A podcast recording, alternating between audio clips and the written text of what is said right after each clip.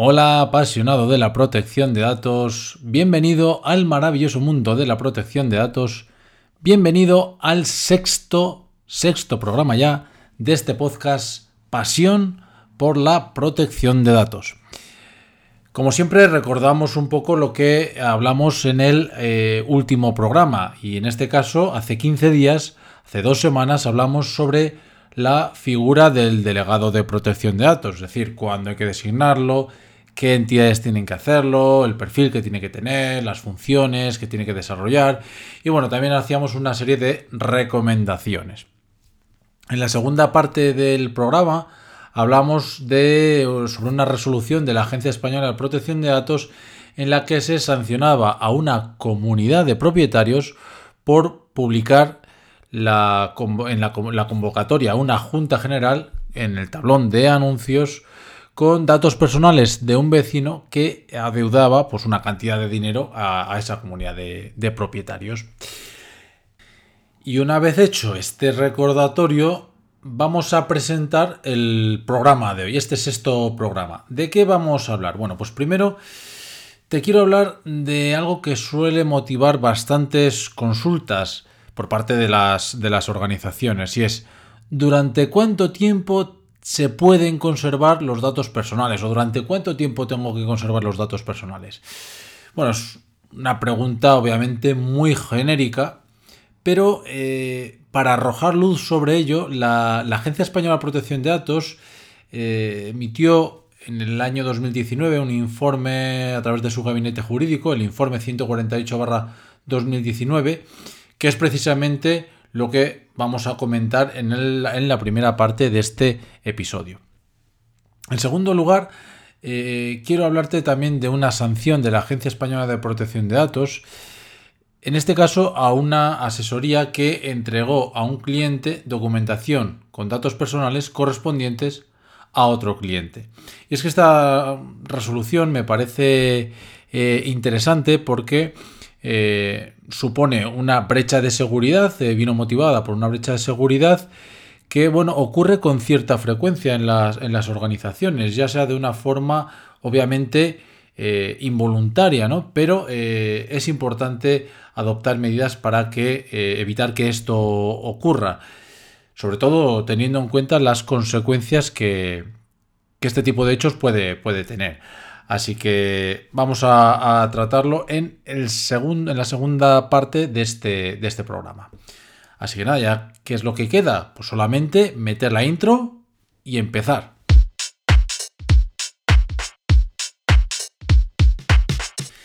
Bueno, ya sabes, si eres seguidor de este podcast, que antes de empezar con el contenido de cada programa, metemos un pequeño mensaje publicitario que es interesante que flipas. ¿No sabes qué hacer para cumplir con la normativa de protección de datos? ¿Buscas asesoramiento? Lawyer Asesores es tu empresa. Somos profesionales con una dilatada experiencia asesorando a multitud de empresas y administraciones en el cumplimiento de la normativa de protección de datos. Contacta con Lawyer Asesores enviando un correo electrónico a info.lawyer.es. Además, contacta con ellos que son muy buenos y muy majos. Vamos al, lío. ¿Durante cuánto tiempo tenemos que conservar los datos personales que tratamos en la empresa? Bueno, digamos que en este sentido hay, digamos, como dos momentos. Por un lado, el momento eh, o el plazo durante el cual tenemos que mantener los, los datos bloqueados y por otro lado el momento de la efectiva supresión o borrado o cancelación de los, de los datos. Prefiero hablar eh, o utilizar el término supresión, que es el, que utiliza el Reglamento General de Protección de Datos. Lo del bloqueo de los datos eh, supone el que eh, hay un tiempo durante el cual, pues por ejemplo, la relación contractual, si hablamos de una relación contractual, eh, no podemos borrar el dato que hemos tratado porque estamos expuestos a, pues por ejemplo, a una inspección fiscal o a la exigencia de algún tipo de responsabilidad contractual o lo que fuera, ¿no? Entonces, no podemos eh, suprimir esos datos porque eh, como digo, los tenemos que conservar durante un plazo X para ponerlo a disposición pues, de la administración pública competente, en caso de que nos lo solicite, o eh, en caso de ejercicio de acciones judiciales, pues por ejemplo, a través de ponerlo a disposición de juzgados y tribunales. Una vez que ya transcurren esos plazos, ya se procedería a la supresión. Y durante ese plazo en el que eh, inmediatamente a la supresión del dato, que cuando decíamos que están bloqueados, es decir, no puedo utilizarlos libremente como hacía antes, solo lo puedo utilizar, como comentaba, ya sea para poner a disposición de una administración pública, a disposición de juzgados y tribunales o a disposición del fiscal para, del Ministerio Fiscal para, eh, como digo, el el ejercicio de acciones o la defensa de acciones o para poner a disposición de la administración porque me exija algún tipo de responsabilidad, ¿vale? Entonces, una vez que ya procede a, mm, transcurrir ese plazo, como digo, pasaríamos a suprimir. Pues bien, ¿durante cuánto tiempo tenemos que conservar? En este caso, el, informe de la Agencia Española de Protección de Datos, eh, que es el informe 148-2019, que dejo abajo en la descripción. Depende, si lo estás escuchando, si estás escuchando este programa a través de Anchor, pues no lo vas a ver. Entonces, puede, sí, pero si lo tienes a través de eh, iBox, por ejemplo, eh, o a través de otra, de otra plataforma, pues sí que lo, puedes eh, ver abajo en la descripción. Entonces, en este caso, la, Agencia Española de Protección de Datos eh, hace referencia a diferentes normas que sí contemplan plazos de conservación de datos.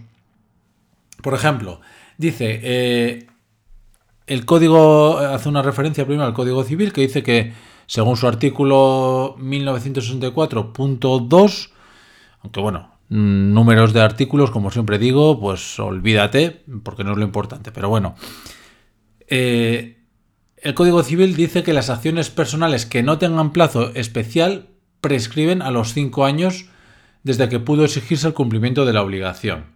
¿Vale? Bueno, el Código Civil establece otro tipo, otros, otros plazos, por eso habla de aquellos que no tengan un plazo especial, ¿vale? Entonces, quédate como, eh, como idea que el Código Civil establece para este tipo de acciones cinco años, que son los que eh, el plazo durante el cual tendríamos que conservar los datos personales.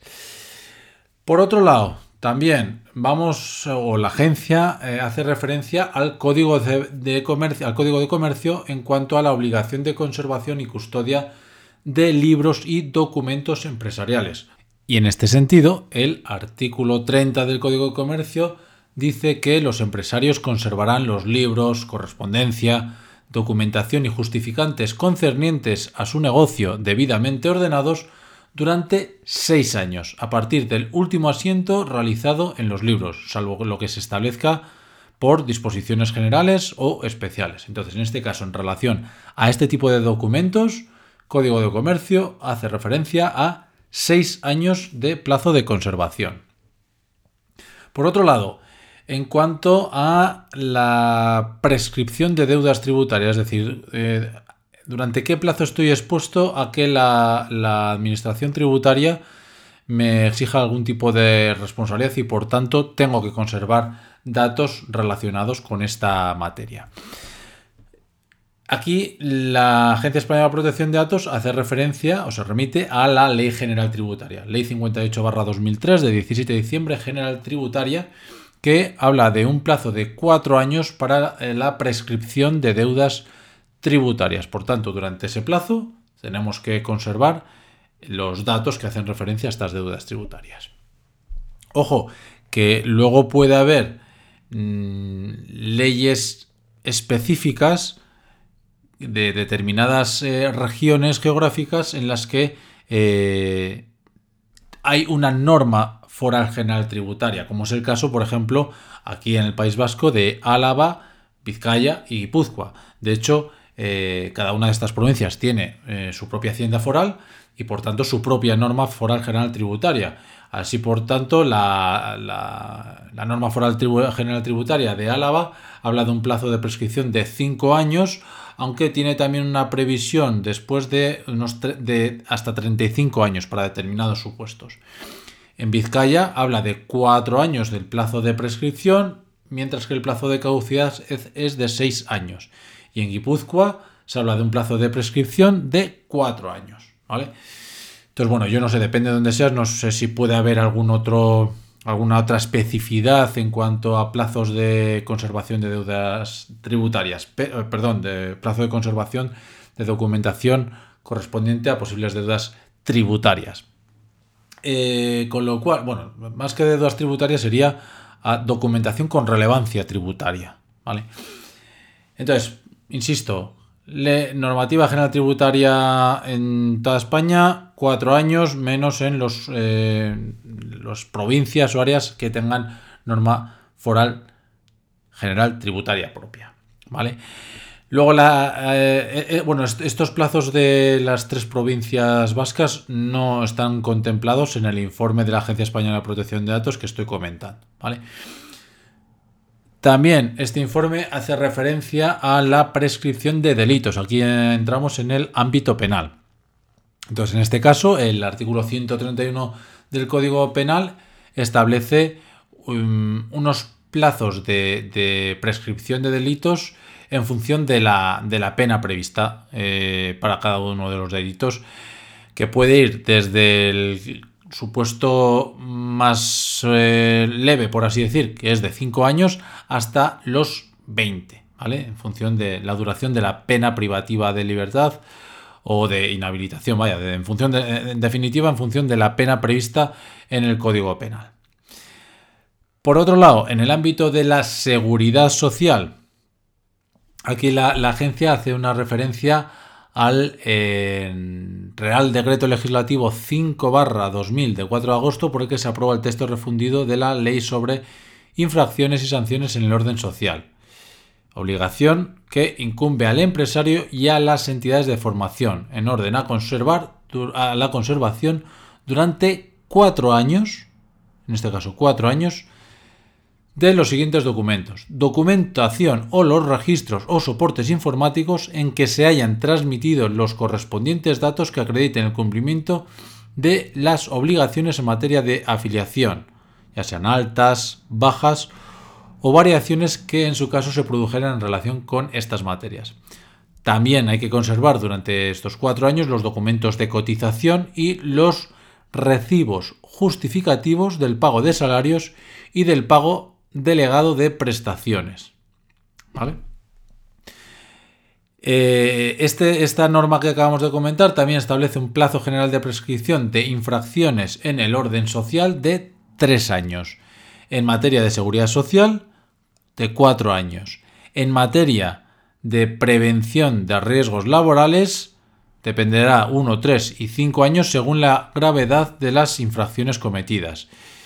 Y por último, en relación a infracciones de la, eh, de la legislación de sociedades cooperativas, tres meses, seis meses y un año.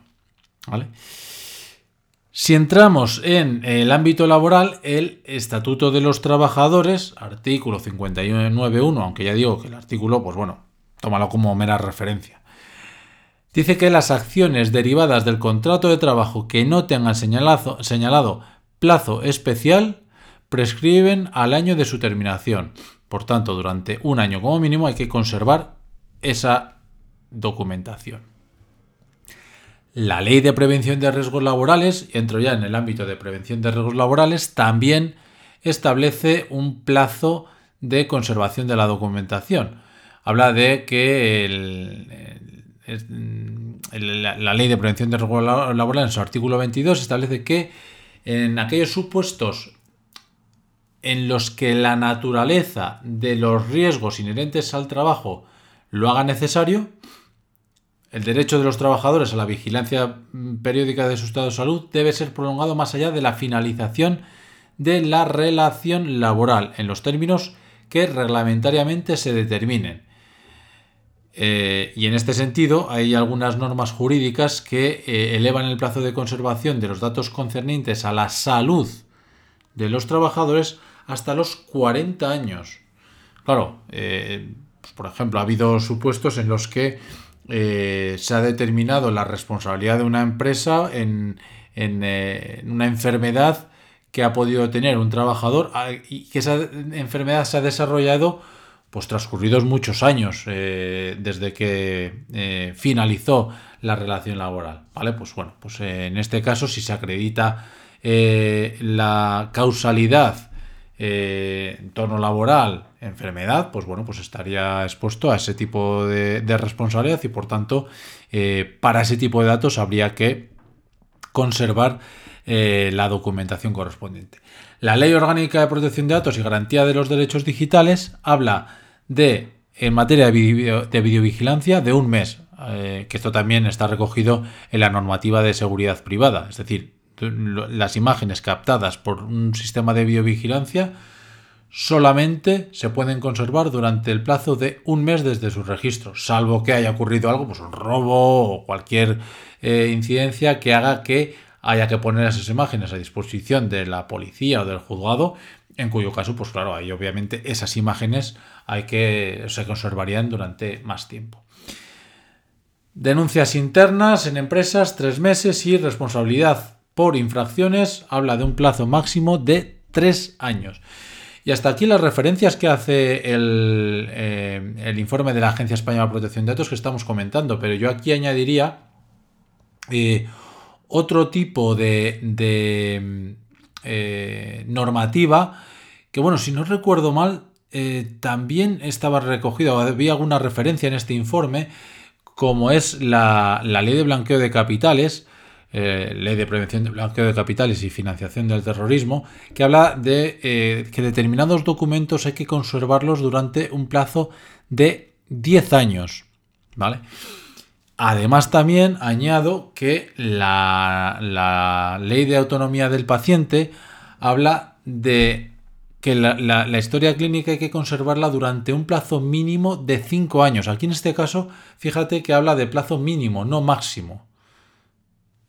Por tanto, durante un mínimo de 5 años, si eres una clínica dental, una clínica de fisioterapia, una... Bueno, tienes que eh, tener... Si tienes que tener historias clínicas, tienes que conservarlas durante un mínimo de 5 años. ¿vale? Entonces, bueno, ya ves que, en definitiva, el plazo de conservación de la documentación o de los datos personales que se tratan en una organización no viene contemplado en la normativa de protección de datos. La única referencia que he hecho a, plazos contemplados en la Ley Orgánica de Protección de Datos es en cuanto a la eh, videovigilancia, denuncias internas y responsabilidades por infracciones.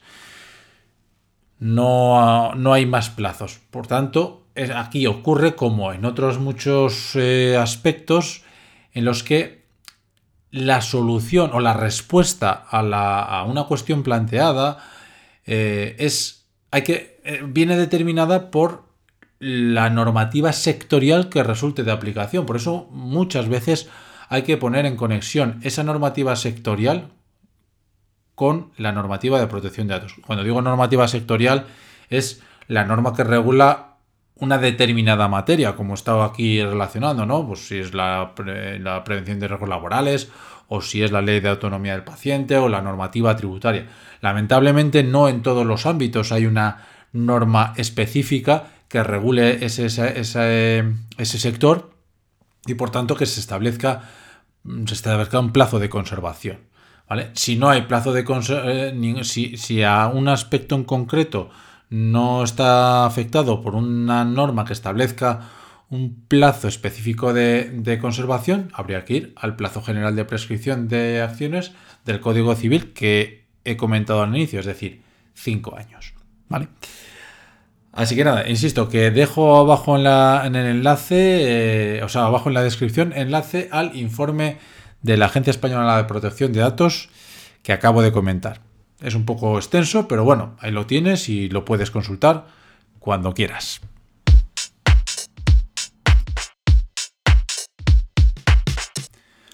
Bueno, pues aquí en esta segunda parte, como decía en la presentación de este programa, de este episodio, voy a hablar de una sanción, eh, una resolución sancionadora eh, que dictó la, Agencia Española de Protección de Datos, muy reciente, del año 2020, que es eh, el procedimiento sancionador 483-2020. ¿vale? En este caso, como decía, la agencia sanciona a una asesoría por enviar documentación eh, de un cliente a otro cliente. Bueno, ¿qué ocurrió aquí? El tema es, insisto, que te dejo abajo en la descripción también un enlace a esta resolución sancionadora eh, de la Agencia Española de Protección de Datos para que la puedas consultar en detalle. Yo la voy a comentar brevemente. En este caso, ¿qué ocurrió? Bueno, pues un cliente solicita una determinada documentación a una asesoría para realizar unos trámites ante, ante Hacienda. La asesoría le envía por correo electrónico un documento, pero en ese documento aparecen datos personales de otro cliente.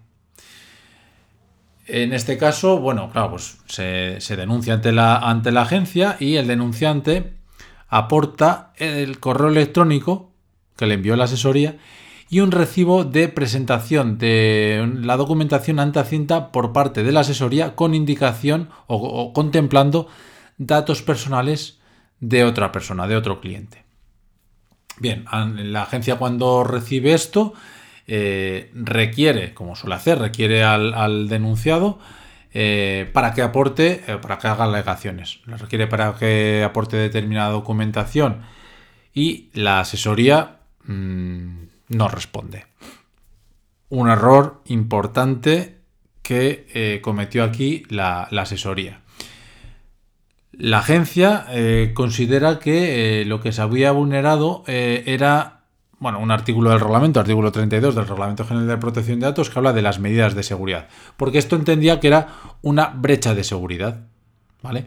Entonces, dice aquí la agencia que la responsabilidad del reclamado, y aquí voy a leer literalmente lo que eh, dice la, la, resolución de la agencia. Dice, la responsabilidad del reclamado viene determinada por la quiebra de seguridad puesta de manifiesto por el, por el reclamante. La quiebra de seguridad o brecha de seguridad o violación de seguridad de datos, que es el término que utiliza también el Reglamento General de Protección de Datos. Dice, ya que es responsable la asesoría, de tomar decisiones destinadas a implementar de manera efectiva las medidas técnicas y organizativas apropiadas. Luego dice, para garantizar un nivel de seguridad adecuado al riesgo, para asegurar la confidencialidad de los datos, bueno, lo que dice el reglamento. Es decir, que tiene la obligación de adoptar medidas de seguridad. Sin embargo, de la documentación aportada se desprende que la entidad no solo ha incumplido esta obligación, es decir, no solo no ha adoptado medidas de seguridad, sino que además se desconoce la adopción de las medidas al respecto, a pesar de haberle dado traslado de la reclamación presentada. En este caso, eh, bueno, como no se habían presentado alegaciones por parte de la, de la, de la empresa, de la asesoría, de la, de la empresa eh, sancionada, en este caso, eh, pues bueno, pues la, propuesta de resolución se convierte en resolución y eh, dice eh, la agencia que para, para, adoptar, o para fijar, mejor dicho, perdón, el importe de la sanción, estima concurrente, concurrentes varios factores, que estos factores obviamente vienen determinados, o sea, de la, la Agencia Española de Protección de Datos a la hora de determinar una, la, cuantía de una sanción económica no coge y dice, bueno, lo que me salga de ahí. No, tiene que tener en cuenta una serie de, factores. Y aquí es lo que, vienen determinados en la Ley Orgánica de Protección de Datos y Garantía de los Derechos Digitales. Y habla del alcance meramente local del tratamiento. Aquí en este caso, pues será un alcance local. Además, solo se había visto afectada una persona. También tiene en cuenta el perjuicio para el denunciante. Además, también tiene en cuenta que eh, la entidad reclamada no consta que haya adoptado medidas para evitar que se produzcan incidencias similares. Y tampoco, insisto, un error el que cometió la asesoría, tampoco ha respondido, decía, al requerimiento informativo de la Agencia Española de Protección de Datos lo que supone una ausencia de cooperación con la autoridad de control, que es otro de los elementos que se tienen en cuenta para determinar la cuantía de una, de una sanción. Dice aquí en este caso también que no hay constancia de que exista dolo, pero sí de grave falta de diligencia. Además, también tiene en cuenta la vinculación del infractor, en este caso de la asesoría, con la realización de tratamiento de datos personales y, por último, también tiene en cuenta que la eh, entidad reclamada, la empresa, la, la asesoría, perdón, es una pequeña empresa. Conforme a todo esto, considera que hay dos, infracciones, una mm, por uno de los principios, mm, no quiero dar número de artículo, bueno, un artículo 5 del Reglamento General de Protección de Datos, pero bueno, lo que viene a sancionar es una infracción de lo que se llama el principio de integridad y confidencialidad. Claro, eh, había faltado a la confidencialidad al haber facilitado eh, datos mm, de una persona a otra persona sin ser el titular de ese, dato, la, persona a la que se le había facilitado. Por tanto, al fallar ese eh, o al quebrar ese principio de integridad y confidencialidad que contempla el Reglamento General de Protección de Datos, lo sanciona teniendo en cuenta estos factores que hemos comentado con una multa económica de 2.000 euros. Y luego además, por la infracción en cuanto a, la, a la no aplicación de medidas de seguridad, impone 1.000 euros, con lo cual se hace, eh, un total de 3.000 euros de sanción por algo que ya ves que, bueno, en este caso es una asesoría, es eh, algo que mm, no es... Eh, ocurre en una asesoría, pero que, puede ocurrir en otra empresa, vaya, es lo que quiero decir. O sea, eh, me parecía interesante tratarla o comentar esta, esta resolución porque eh, es algo que yo al menos eh, con algún cliente he visto que, ha ocurrido, hemos notificado la, brecha de seguridad y, no ha ocurrido nada, se ha visto por parte de la agencia que se ha actuado con diligencia, que, mm, cuando tú notificas una brecha de seguridad entre otra información que tienes que facilitar es eh, qué eh, mm, medidas has adoptado para evitar que eso vuelva a ocurrir en el futuro. Entonces, bueno, pues ha considerado por parte de la agencia que las medidas que se han adoptado son correctas y demás, y ya no ha ido a más esa brecha de seguridad. Pero claro, si no haces nada eh, y encima cuando te requiere la agencia también eh, sigue sin hacer nada, pues eh, obviamente la, sanción es que te estás buscando una, sanción eh, evidente. Entonces, bueno, con lo que decía, em, no quiero que te centres en que esto, bueno, le pasa a una asesoría y ya está, o bueno, esto a mí no me va a pasar. Está, el factor humano hace que puedan haber sanciones, o perdón, infracciones que son involuntarias, totalmente involuntarias. En este caso, no dudo que la asesoría, esa, documentación que dio a un cliente correspondiente a otro cliente, lo hizo de forma totalmente involuntaria. Fue un error humano, pero, mm, como suelen decir, los errores se pagan. Y en este caso, vaya si lo pagó. Lo que pasa es que si cometes un error, trata de intentar eh, solucionarlo o minimizar las consecuencias de, de, ese error. Es que aquí la asesoría no hizo nada.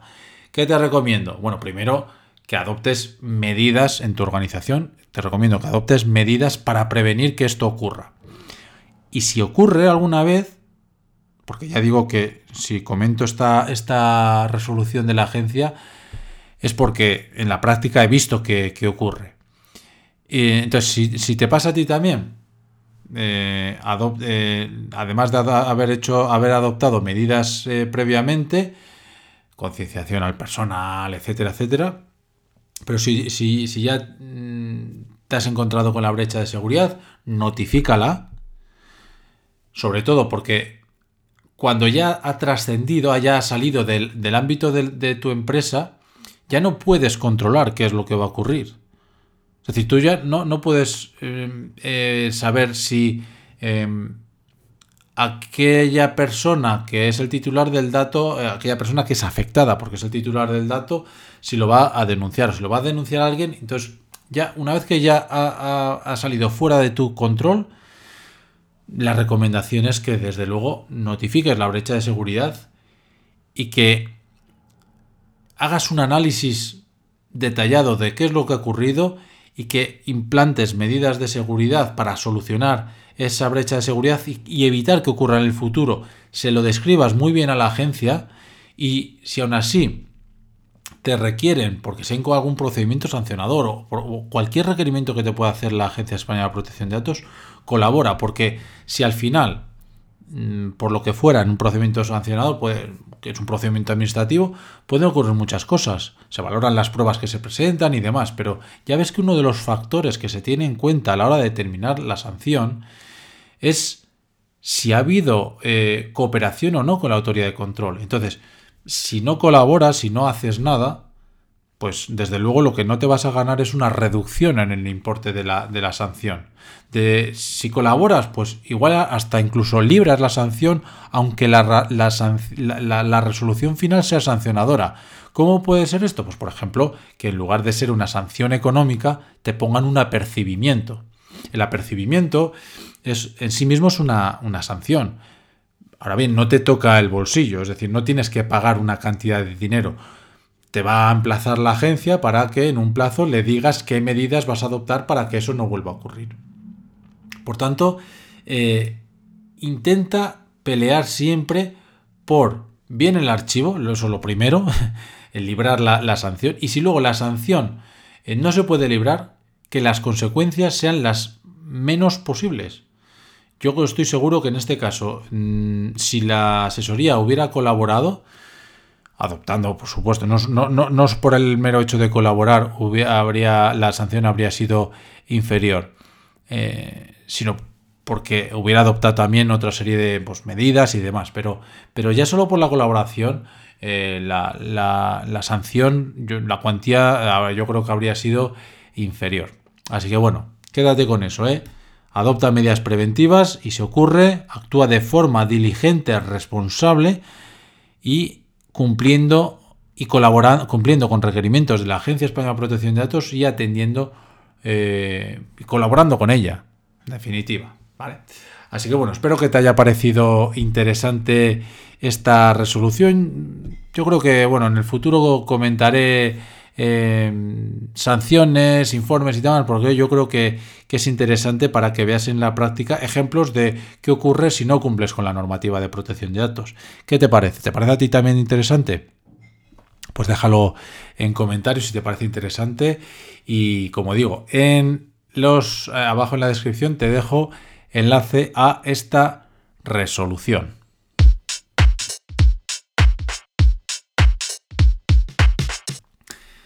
Pues nada, apasionado de la protección de datos. Hasta aquí el programa de hoy. Hoy ha sido yo creo que más corto que, programas anteriores. Espero que te, haya, que te haya gustado. Muchas gracias por haber llegado hasta aquí, haber escuchado este episodio y haber compartido conmigo estos minutos hablando de nuestra pasión que es la protección de datos. Si te ha gustado, pues como siempre digo, te agradecería que me lo dijeras abajo en los comentarios y donde también puedes dejar tus dudas, sugerencias que puedas hacer para que sobre asuntos que podemos tratar en el, en el futuro. Dale también, te agradecería enormemente que le dieras al botón de, seguir para eh, primero para pues eso para apoyarme y, de, de, alguna forma decirme sí me gusta lo que haces me gusta cómo explicas esto de la protección de datos y si no te gusta, pues me lo dejas en comentario para, oye, para yo eh, poder mejorar. Que seguro que tengo mucho, muchas cosas que, mejorar. Además, oye, la trayectoria aquí como podcaster es, es, breve, que este es el sexto programa. Así que bueno, tengamos un poco de paciencia, que seguro que, que poco a poco voy mejorando. Espero que así sea. Entonces, bueno, pues si le das a seguir, pues así ya vamos a hacer crecer esta comunidad de apasionados de la protección de datos y vamos a ser, bueno, eh, una, una comunidad grande. En fin, que no me alargo más. Nos vemos dentro de 15 días en el siguiente programa. Así que nada, apasionado de la protección de datos. Nos vemos. Hasta entonces. Hasta luego.